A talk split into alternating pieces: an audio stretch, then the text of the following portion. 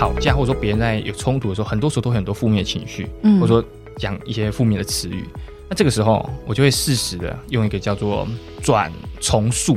假如说今天有某一个人在跟我抱怨说：“哦，我真的觉得我老板有够糟糕的。”我就说：“哦，所以其实你期待一个很负责任的一个上司，他对方一句个负面的话，我直接把它扭转，然后放入一些比较积极、比较正面的词。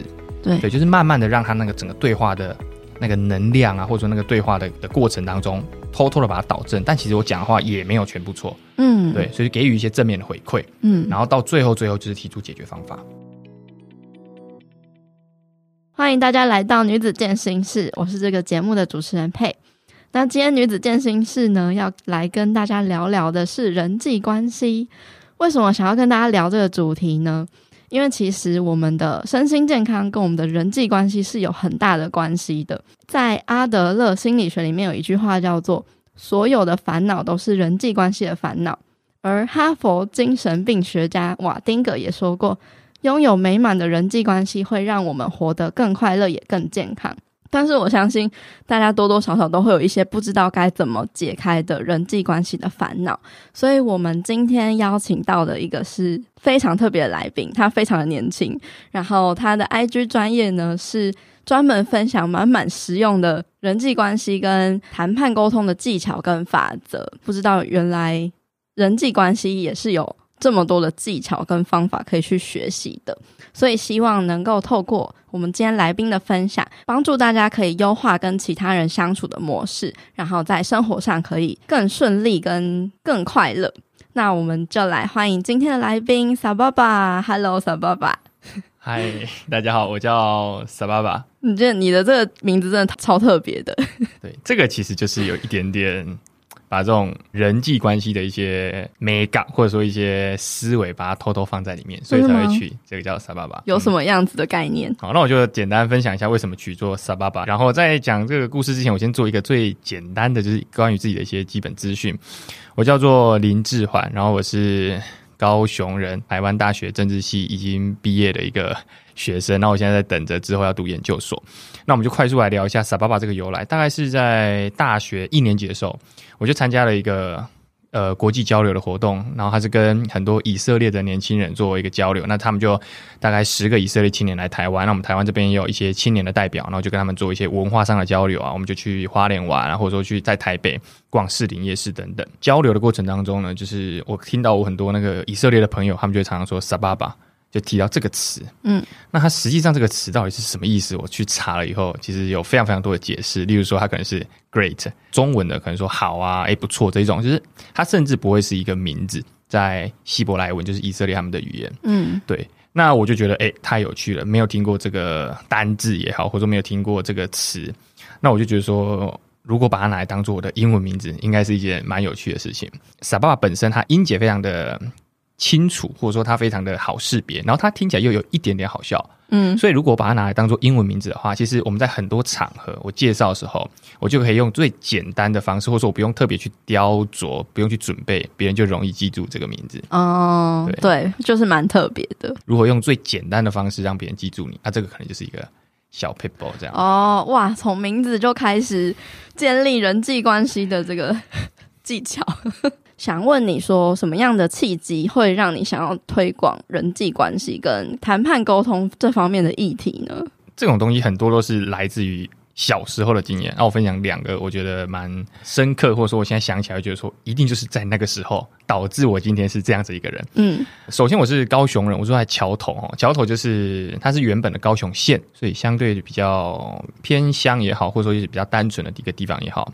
那在这个一个单纯的地方成长呢，我却也没有那么平凡，或者说没有那么单纯。原因是我的阿公阿嬷，就是他们开了一间杂货店。可想而知，就是现在都是 Seven 啊，或者说全家这种便利超商嘛。可是其实，在过去的这个社会当中，杂货店其实是一个非常相对复杂，或者说是有很多人会聚集的地方，因为它就是提供民生用品嘛。你、嗯、说茶米酱醋盐，然后卖一些生活用品等等，所以很多人都会必须要来到这里。嗯，那刚好我们那一个杂货店旁边有一棵榕树，最喜欢就是聚在榕树下聊天，他们可以在这个树下喝酒也好，或者说聊天也好，这样子。嗯、所以其实从小。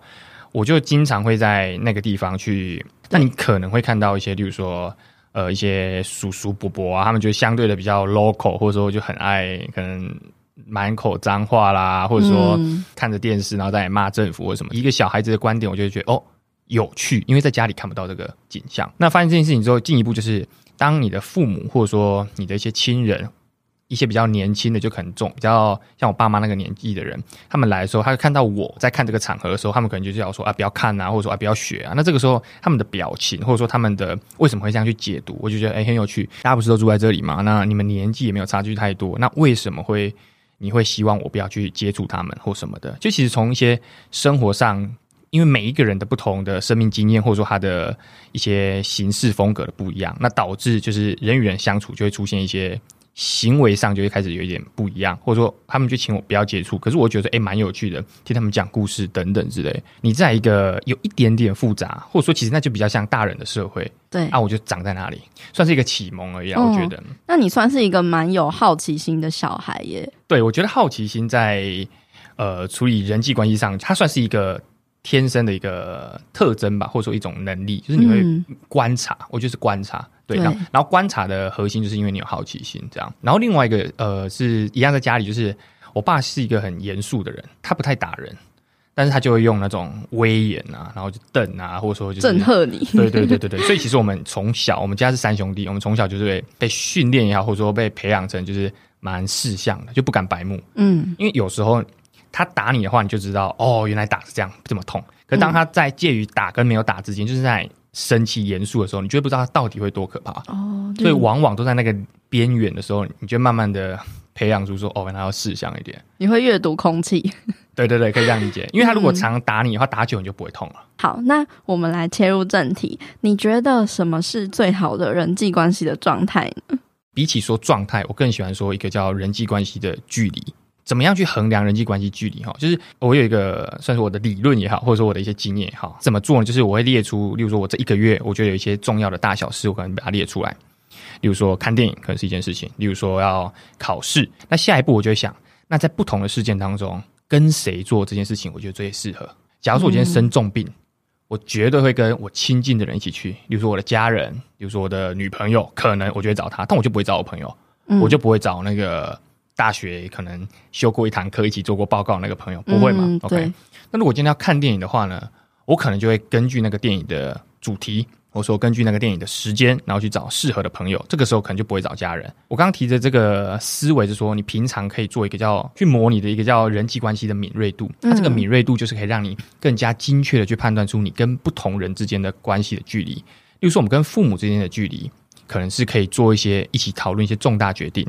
但是有时候一些琐碎的事情就会让我们之间变得比较就觉得很烦，对。但是那跟伴侣的话，可能又有不同的方式。所以我觉得刚刚我提的那个，就是你列出一些大小事，然后去慢慢的摸索哪些事情适合跟别人做，这我觉得是第一步。嗯，那第二步的话，你可能就要想，那哪些事情不应该跟谁做？有一个可能比较偏政治的话题，那你可能就不适合跟不同立场的人讲。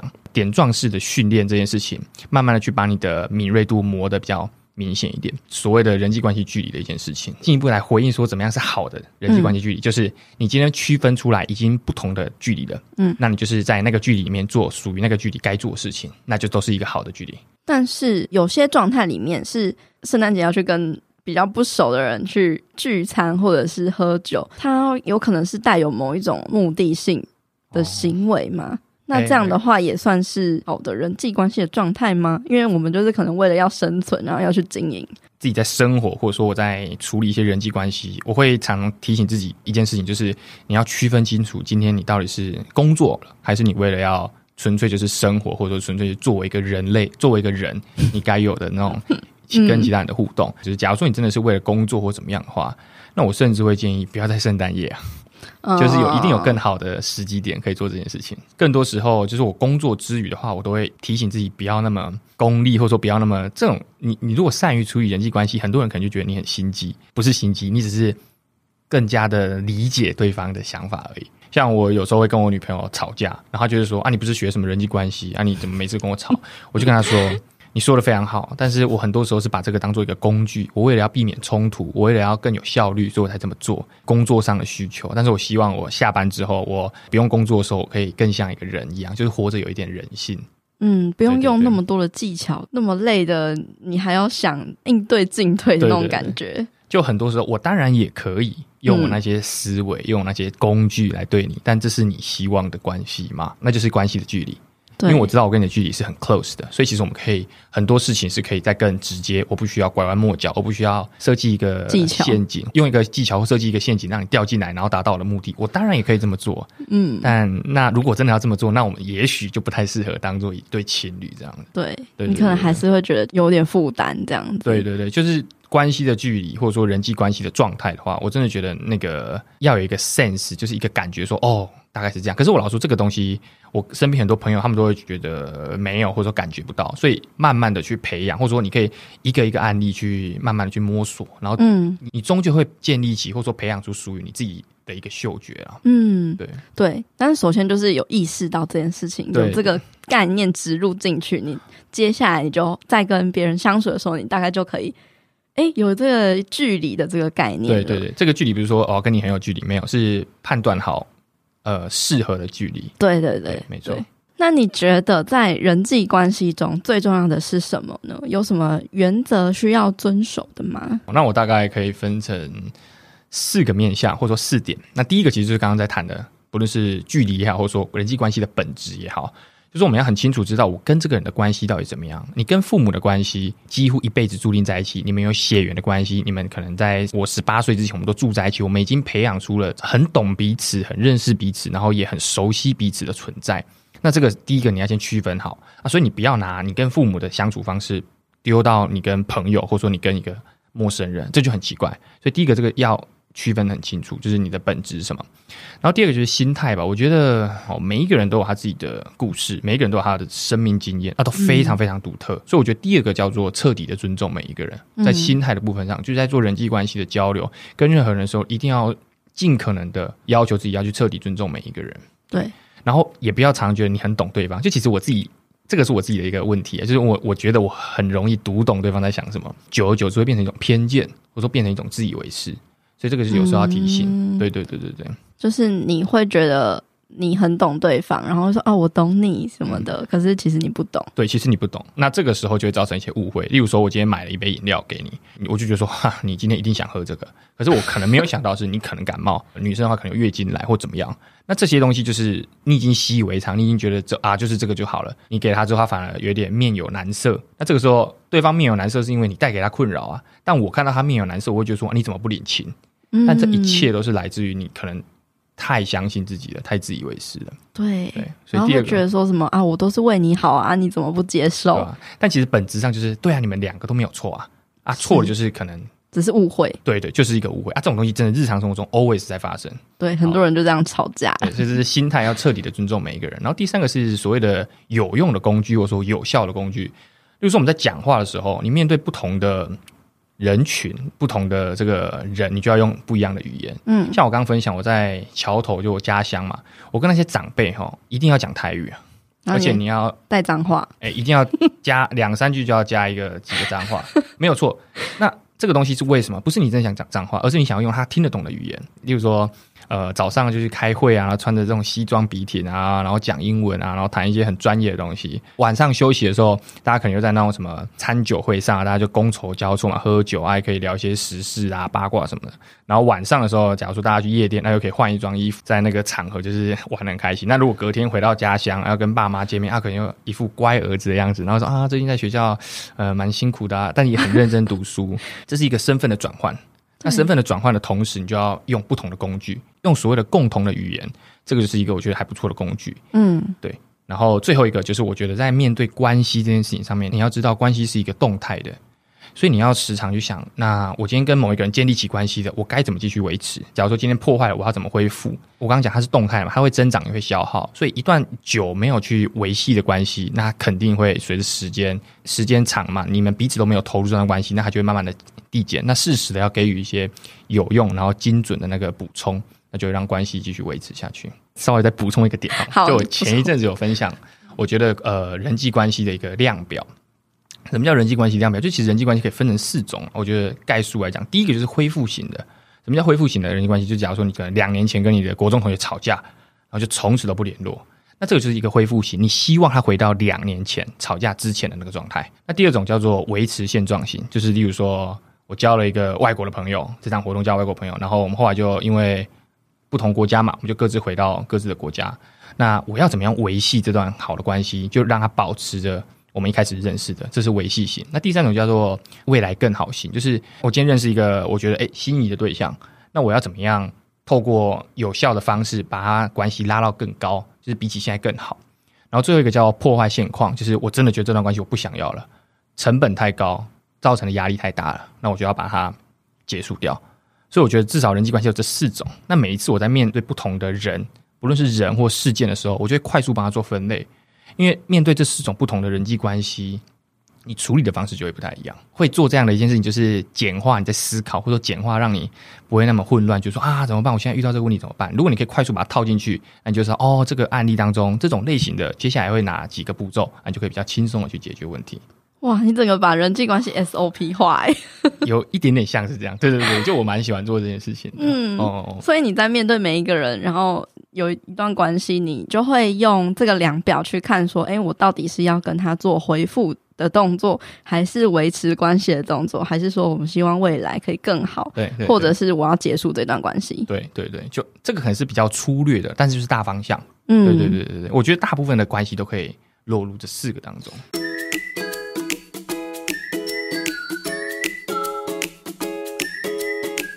阳光豆米浆营养商谈室，本集节目由统一阳光赞助播出。统一阳光无加糖高纤豆浆，提供优质的植物性蛋白，一瓶就有十五公克蛋白质。想要健身，一定要喝蛋白粉吗？透过日常饮食摄取足够，其实就不需要营养补充品喽。统一阳光豆浆是你补充蛋白质的好选择。每一天都要给健康来点阳光。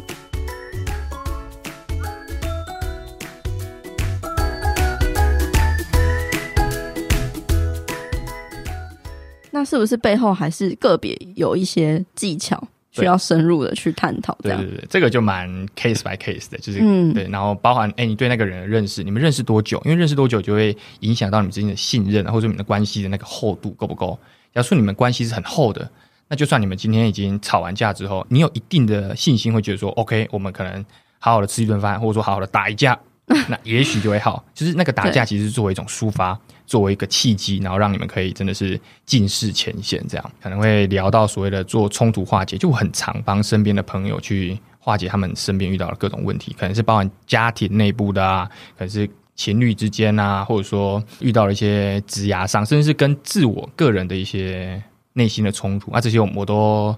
算是有一些经验这样子。嗯，那我们聊到冲突，这是大家会觉得很非常实用的地方，因为我们几乎每一天可能不开心的事情都是因为跟人发生冲突嘛，也有可能是跟自己发生冲突。就像你刚刚讲的，那想问傻爸爸，就是冲突通常都是怎么发生的？那面对冲突的时候，我们可以怎么更好的化解呢？我介绍一个一点点理论的东西就好，但是其实我相信大家很快就可以理解。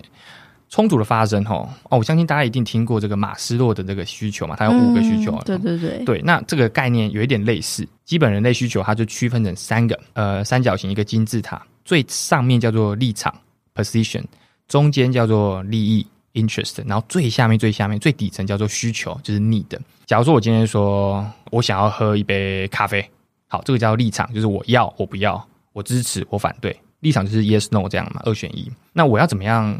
更了解我为什么需要喝一杯咖啡，我们就可以往下去深挖。所以别人就问我说：“哎，你为什么喝咖啡？”我就说：“哦，这个昨天呢、啊，为了要准备今天这个 podcast 的录音哈，我研究到很晚很晚很晚的两三点，所以现在非常劳累，我一定要喝这一杯咖啡。那这个可能就是我的利益，我是基于怎么样的利益，所以让我选择今天这个立场。可是，在更深层，你可以去问我的需求是什么？我的需求可能是因为。我一直都很想做这个所谓的冲突化解，或者说谈判沟通的一些分享。那我今天终于终于有这个机会了。我不管怎么样，我一定要让我可以坐在这个位置上，然后认真的，然后很聚精会神的完成这一个录音。对，所以这其实才是我最根本的需求。换言之，假如说今天有任何的事情都可以来满足我这个需求的话，那我也许就不会生气。所以，我们回归到刚刚那个哈，冲突什么时候发生？就是当你的基本人类需求被剥夺的时候。受到侵害的时候，你可能就会发生。嗯，所以假如说你今天你突然这个配突然消失了，然后我可能觉得哦，怎么这样子啊？但这个消失不是因为你不见，不是因为你本身爽约，而让我觉得说很烦，而是因为我觉得我本来已经期待已久，哇，我终于可以分享我好在意、好在意的事情，我才觉得很难过，或者说就有点情绪起来。所以换言之，假如说今天只要还是可以满足，让我可以分享，那我们改成线上，也许就可以。嗯，对对对对对。所以很多时候冲突的发生吼，不要去看说什么表面上他是支持或反对啦，然后他是觉得选择要或不要，其实很多时候问题不在那里啊，问题在底下。所以你要去挖，嗯、去透过不断的询问，拿出你的好奇心，或者说观察这样子，嗯，你就可以慢慢的知道说，哦，原来你真的是在意一个事情哦，那我们就解决那个事情就好了，我们就不要在那种立场上打转，就有点像是去了解他的为什么。对对对对对对，所以我们在做这个冲突化解的时候，不断的会询问为什么，我们会丢很多很多的问句，帮助对方理清，同时也宣泄他的情绪。嗯，对，因为他已经从我很生气到开始思考我为什么生气。哦，那他说：“嗯、哦，我因为这件事情而生气。”那我们下一步就问说：“那你如果没有了这件事情，你会怎么样？”他就开始做一个比较理性的分析。这个过程就是让他宣泄情绪以及稳定情绪。嗯，那对于我来说，我就是更了解整个事情的全貌，嗯，了解冲突的本质是什么。对，那我们之后就可以来做一个化解的工作。嗯，你可以更了解他，他也可以更了解自己。对对对对对对，嗯，对，彼此了解。对，然后如果真的要说他们有一个步骤的话，嗯，我就大概有。七个点这样子，嗯，第一个就是你要先确认彼此的这个冲突的风格，那这个东西我也有在我的那个自己的一个经营的平台上面去分享到，然后我就简单介绍冲突风格其实分成五种，它有两个那个轴线啊，横轴是你多么重视别人，然后它的纵轴是你对自己有多么重视，这两个轴线然后延伸出去会有五个风格，不谈这个图哈，我们直接来讲大概有哪几种，就假如说你今天是很重视自己。不重视别人的话，那你可能就是竞争型的哦。你凡事以自己的利益为考量，这种这可能是一种风格。所以，当你今天发生冲突的时候，你就会以自己的利益为最大化，这是一种，就是所谓的重视自我，但是不重视别人。那如果你今天是两个都不重视，你既不重视自我，也不重视别人，那你可能就是逃避型的人哦。就是面对冲突，你就直接不要面对就好了，你就选择逃避。那另外一种是你如果是中度的重视自己，也中度的重视别人，就是一半一半刚好，那就是妥协型的。你会根据现场的情况去做一些评估，然后就是你不会太得罪别人，但是也不会太让自己受伤。那第四种就是你很重视别人的关系，而不太重视自己，那你就是迁就型的。你就会在一个冲突当中，你就会选择好，那我迁就你，好，我听你的好了，因为我更重视我跟你的关系，就妥协了。呃，我觉得妥协算是跟自己妥协，跟对方妥协，但是迁就的话是跟自己妥协而已。然后最后一种叫合作型的，就是你既重视跟别人的关系，但是也很重视自己的利益，那就是。合作型的风格是，所以大概可以分成这五种。所以我第一步先去评估说，哎，对方到底是属于哪一种的？嗯，因为不同的冲突风格，你可能跟跟他沟通的时候，你可能跟他在呃面对冲突的时候，你的解决方法就会不一样。这第一点，确认对方是谁。那第二个就是你要去想到底这次的对话目标是什么。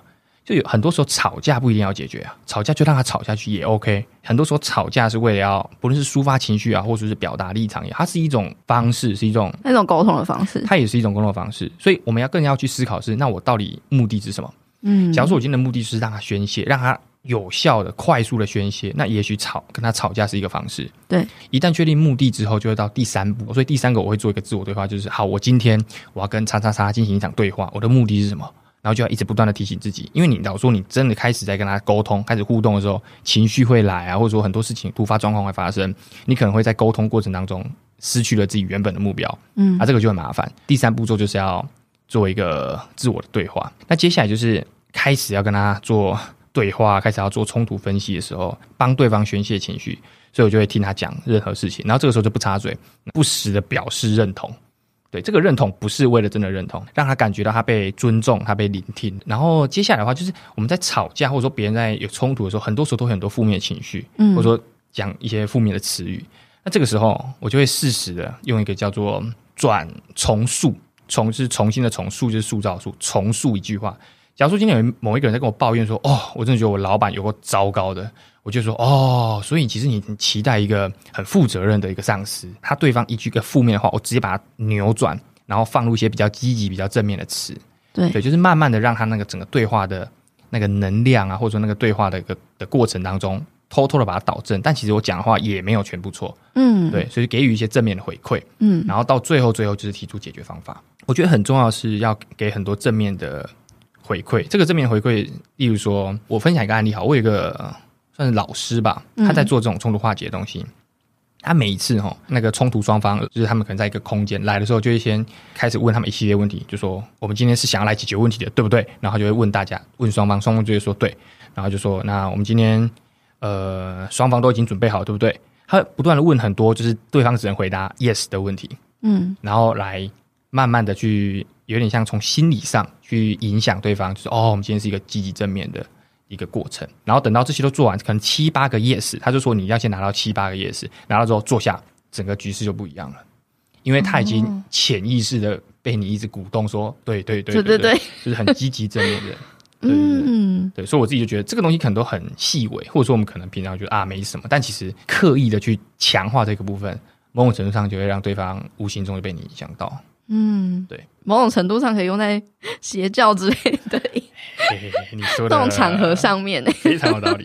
那些我觉得都是一些心理学的应用。嗯，对，一些一些就是鼓舞啊，或者是让对方感觉到被认同啊之类的。对对对对，其实就是这种。那我自己其实没有读过什么心理学相关的东西，所以我更多就是一些经验法则啦，把它凝聚出来的这样的一个的工具，这样。对对对对对。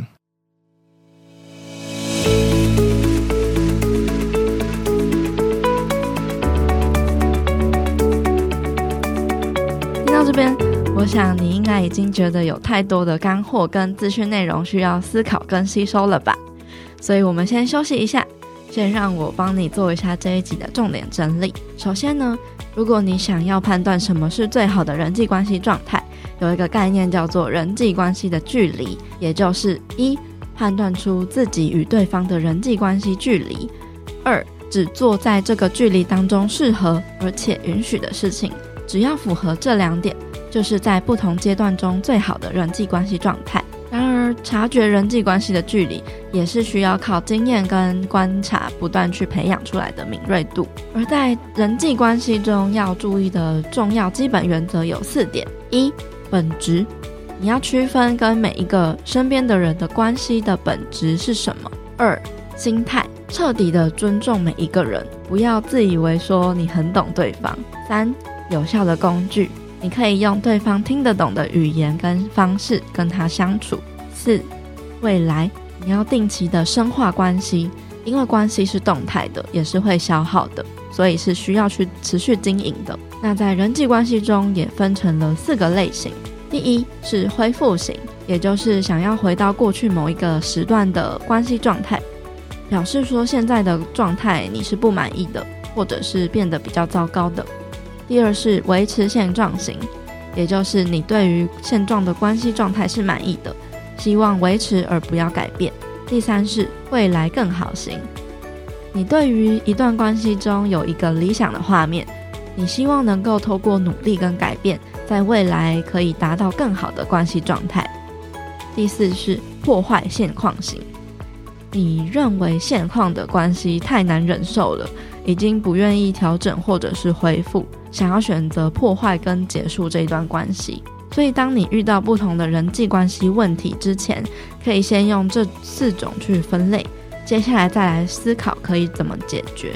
那我们通常冲突会发生的原因，都是因为我们最底层基本的人类需求被剥夺的时候才会发生，或者是彼此的资讯不对等，也就是你们其实没那么了解彼此的时候。那在冲突化解的部分，小爸爸提供了七个步骤的 SOP。首先是第一到三点的前期准备。第一是确认双方的冲突风格，确定对方是哪一种类型，应该要怎么去应对。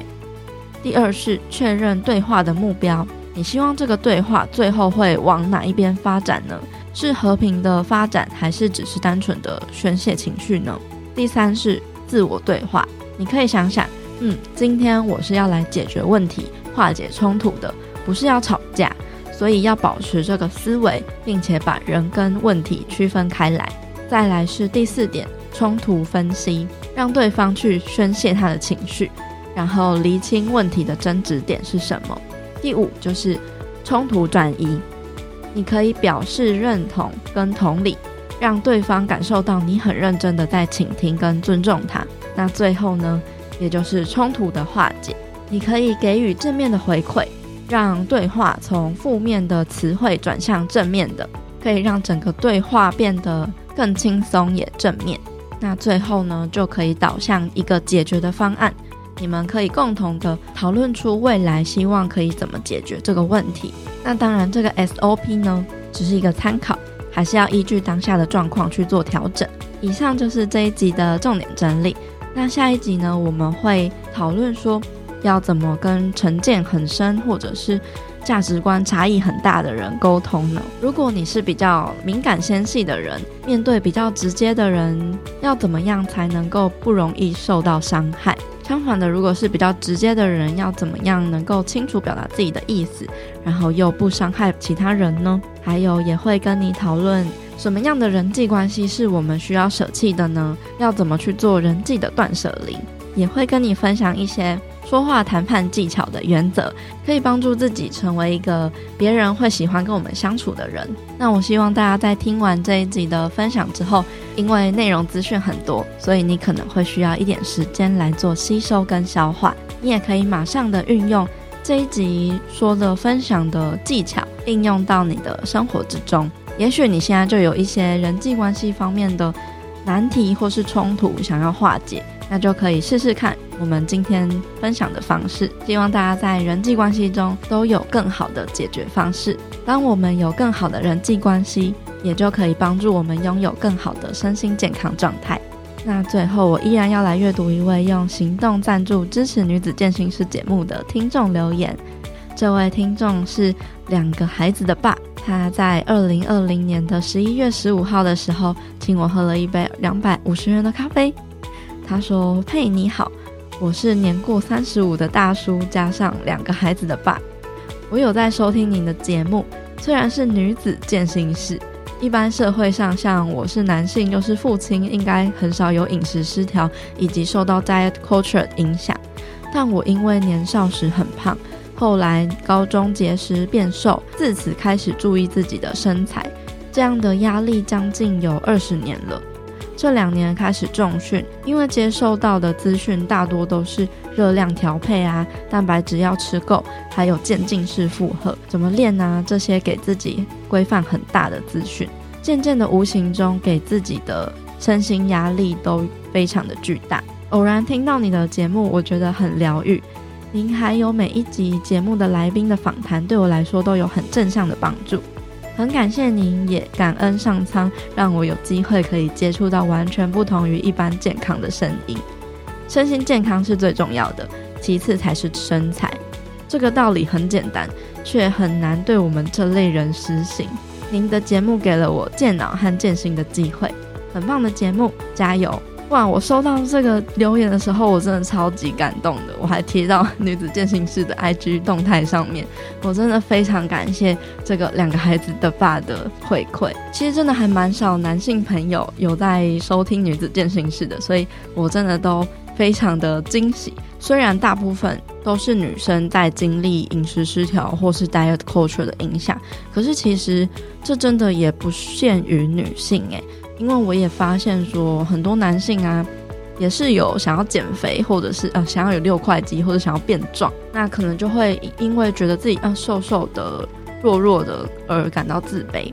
很多英雄人物也都是猛男壮男的形象，也让很多男性可能会对自己的身形感到自卑，然后想要去追求那样子的身形跟体态。但是我觉得这些其实不是问题。